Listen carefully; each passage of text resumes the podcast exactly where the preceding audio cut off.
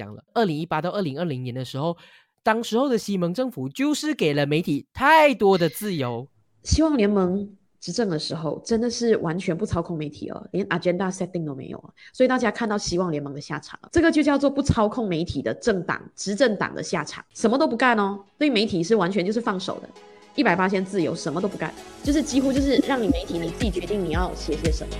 我们绝对不会给老总打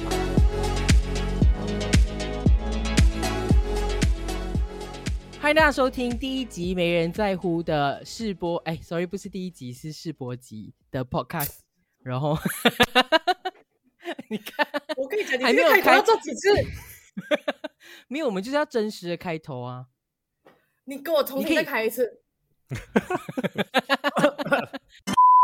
欢迎大家收听没人在乎 podcast 的试播集。大家好，我是主持人花外音女士，跟我一起在线上的还有叶诗妮，还有李建宏，欢迎他们。嗨，Hello，那今天我们就是想要录这个试播集，其实呃最关键的原因是因为发生了一些事情，然后呃我们其实从因为如果大家有就有知道我们这个组织的话，其实大家应该都会知道说。我们大概是从呃去年十月的时候开始组成这个组织，然后中间就呃经过了大选，然后就开始做了很多一系列的事情。但是大选之后，我们好像貌似就沉默了下来，比较没有在大家的视野里面继续去做很多事情。但是其实我们呃这一个组织，我们并没有就此停止，其实我们还是有持续的在做一些东西，只不过是在背后背着大家做的。新政府成立之后，我们其实也去见了通讯部的副部长呃 YB 张念群，在十二月我们见他，到现在其实已经两个月的时间了，但是好像都没有什么。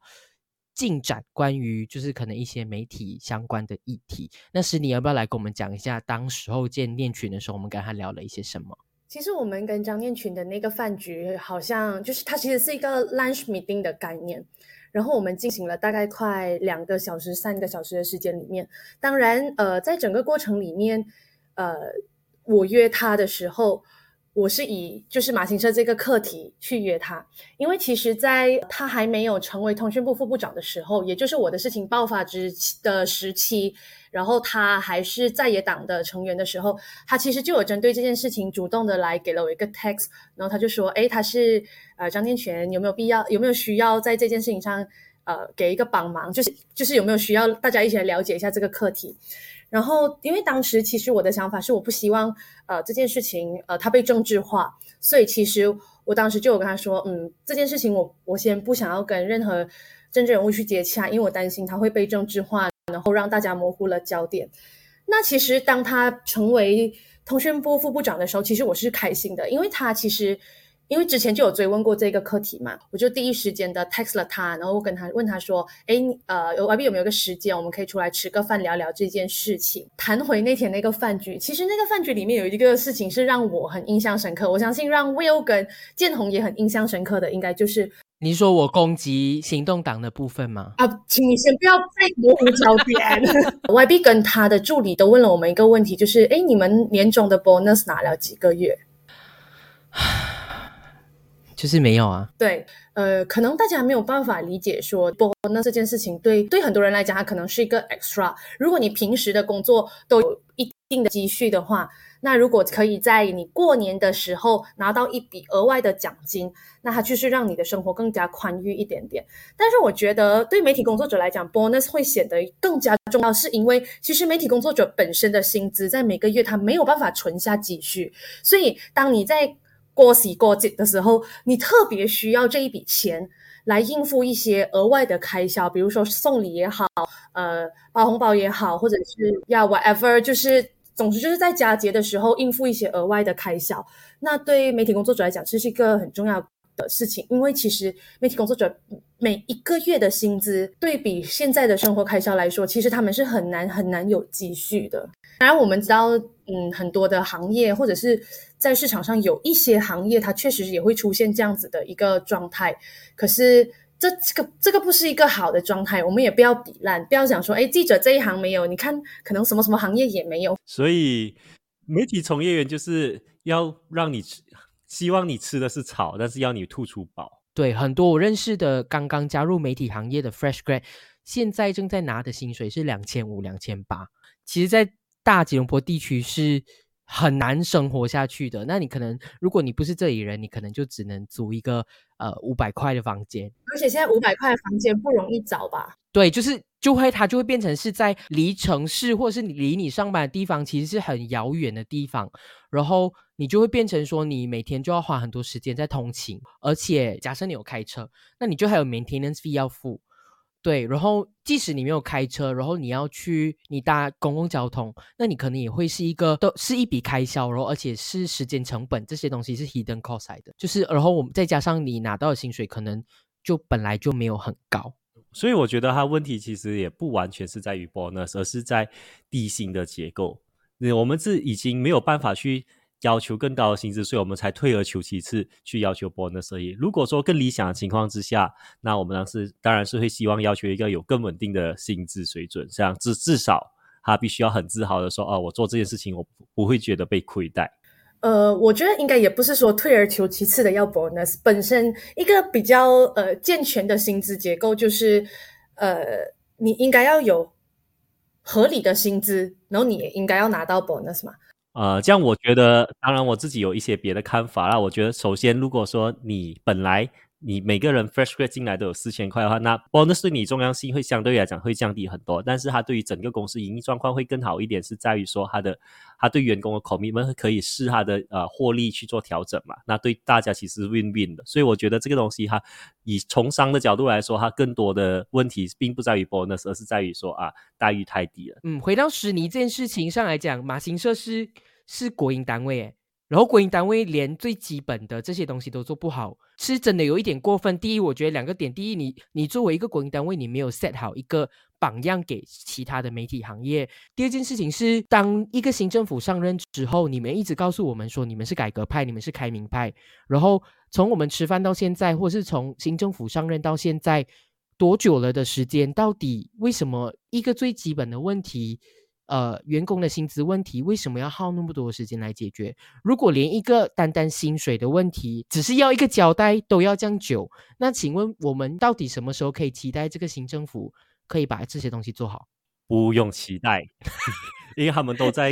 因为他们都在为着他们的顾权搞着 five G，没有人在理这些媒体的劳资争议。回到正题，回到正题，其实我会想的一个东西，其实就是，当然，我们第我们那天去去见张念群的时候，我们第一件事情都是，我希望马新社的华语新闻可以恢复一个星期七天的播报，就是他应该要一个星期播七天，这个已经是最基本的要求，没有人周末不看新闻，只有周一到周五看新闻，没有这回事。呃，但是我会希望政府有一个概念，或者是我们的领导人有一个概念是说。你要解决的不只是马新社的问题，你要解决的是整个媒体圈子里面的劳资权益问题。所以，其实你说执行上会不会有难度？其实我会认为说，如果你有政治意愿的话，其实你是可以执行的。比如说，像之前人资部就有设立一个 apps 一个平台，让受薪阶级他可以透过这个 apps 去反馈他在这个职场上所面对的一些问题或者是一些剥削的情况。那媒体工作者为什么不可以有一个这样子的机制呢？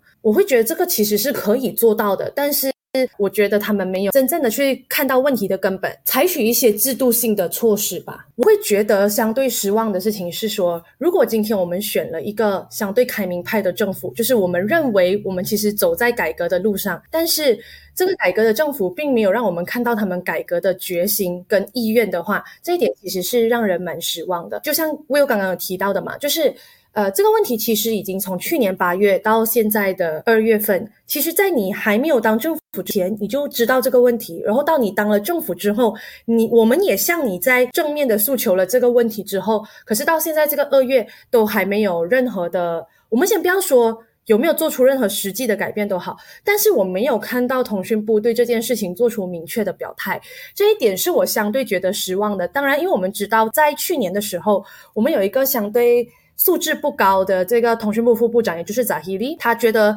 呃，只有我一个人投诉啊，我脑袋有问题等等。但是阿诺姆萨，我相对的认为他是直接打了他掌，就是我们没有必要对这些公务员的这个回馈或者是反应有这么激烈的回应，我们是应该虚心的去听这些公务员，或者是办公务员，甚至是合约公务员，他们到底是对这个体制有什么想法，然后提出了哪一些建议。如果就连安诺姆萨都愿意讲出这一些话，而你们作为所谓的改革开明派，却没有针对这件事情做出表态的话，我会觉得，呃，这是一个蛮令蛮令人惋惜的事情。因为其实如果这个东西长此拖下去不解决的话，它其实会传达，我觉得是传达三种信息啦。第一种信息其实是传达给媒体工作者的信息，就是你不用想着要去投诉，你不用想着要去争取，因为是没有用的。这是第一个传达给媒体工作者的讯息。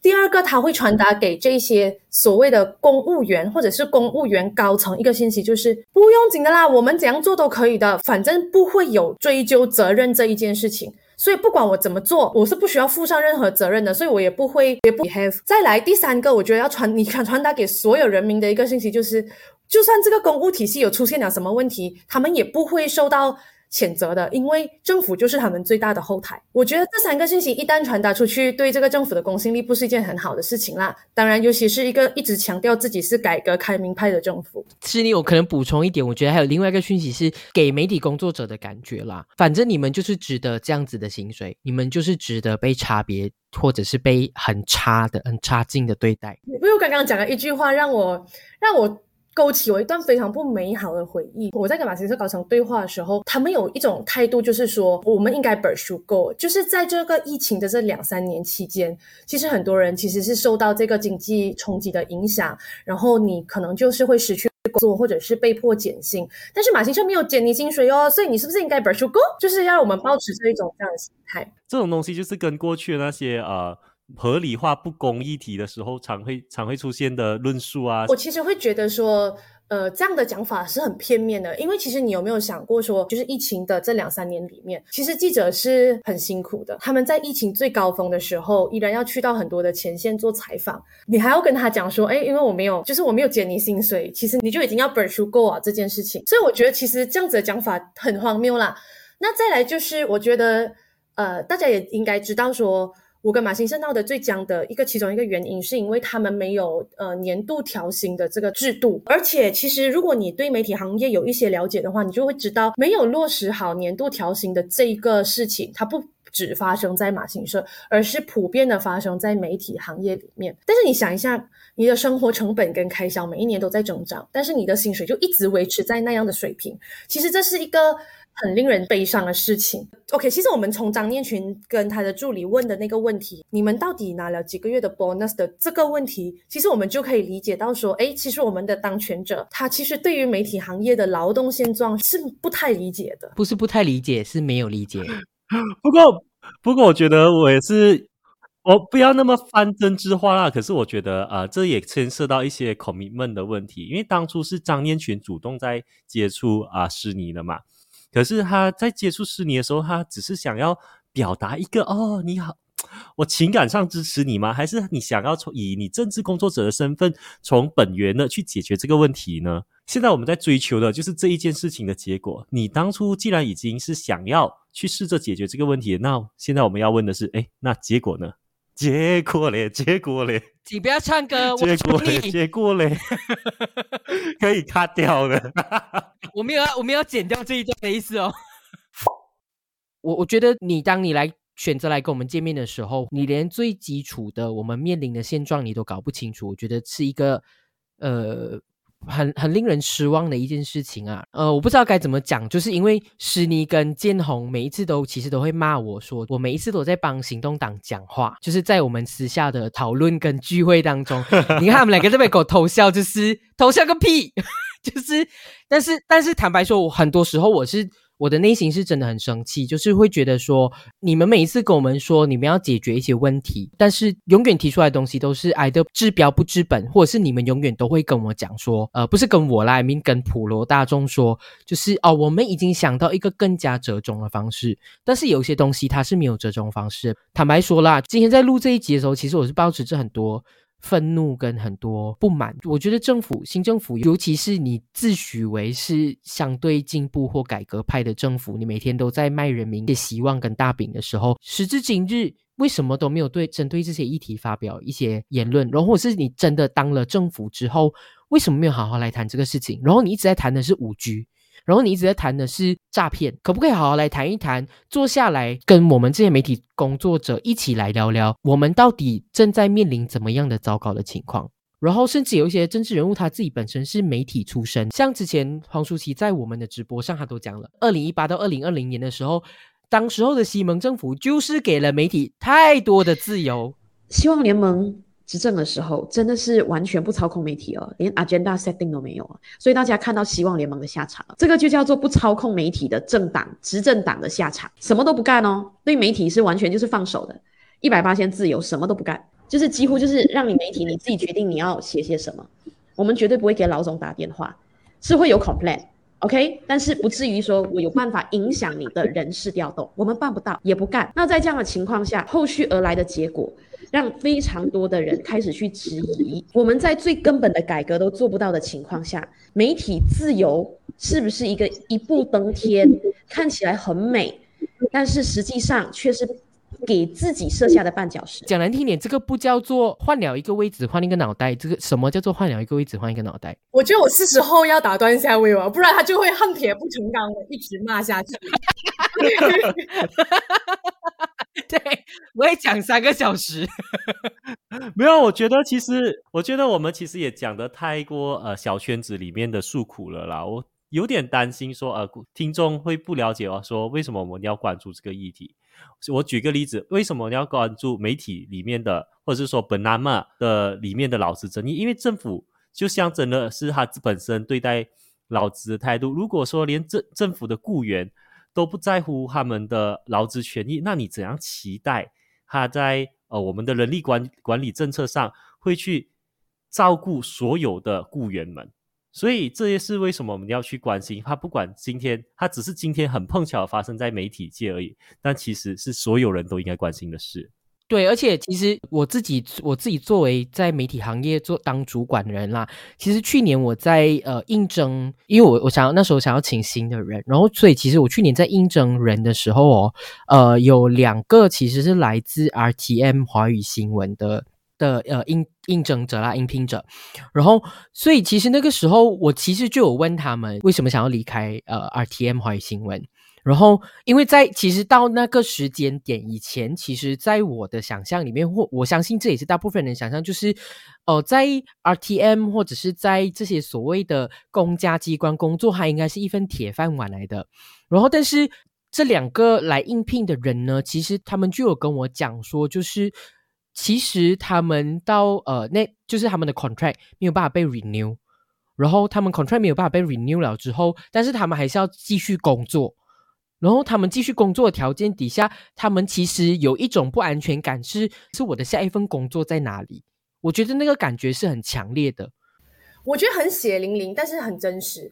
没有，你到底要不要讨论这个媒体工作者的这个劳动权益的议题？哈，其实除了包括你自己有没有想要操控呃媒体的影议层，还有当政党其实都在包装说，呃，saya cinta negara ni，saya nak negara ni makmur，这样子你有在这个你想要推动这个国家进步的理念，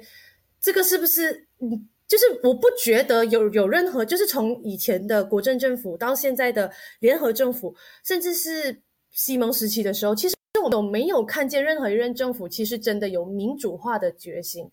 好了，我是觉得今天其实我们也聊了很多，就是再不要停止的话，我们大概会继续聊到疯掉。那我们今天的第一集啊试播集的部分，我们就先录到这里喽。想听更多。劲爆辛辣的一些爆料的话，那就大家请大家继续留守我们第一集的《没人在我 Podcast》，拜拜，拜拜拜。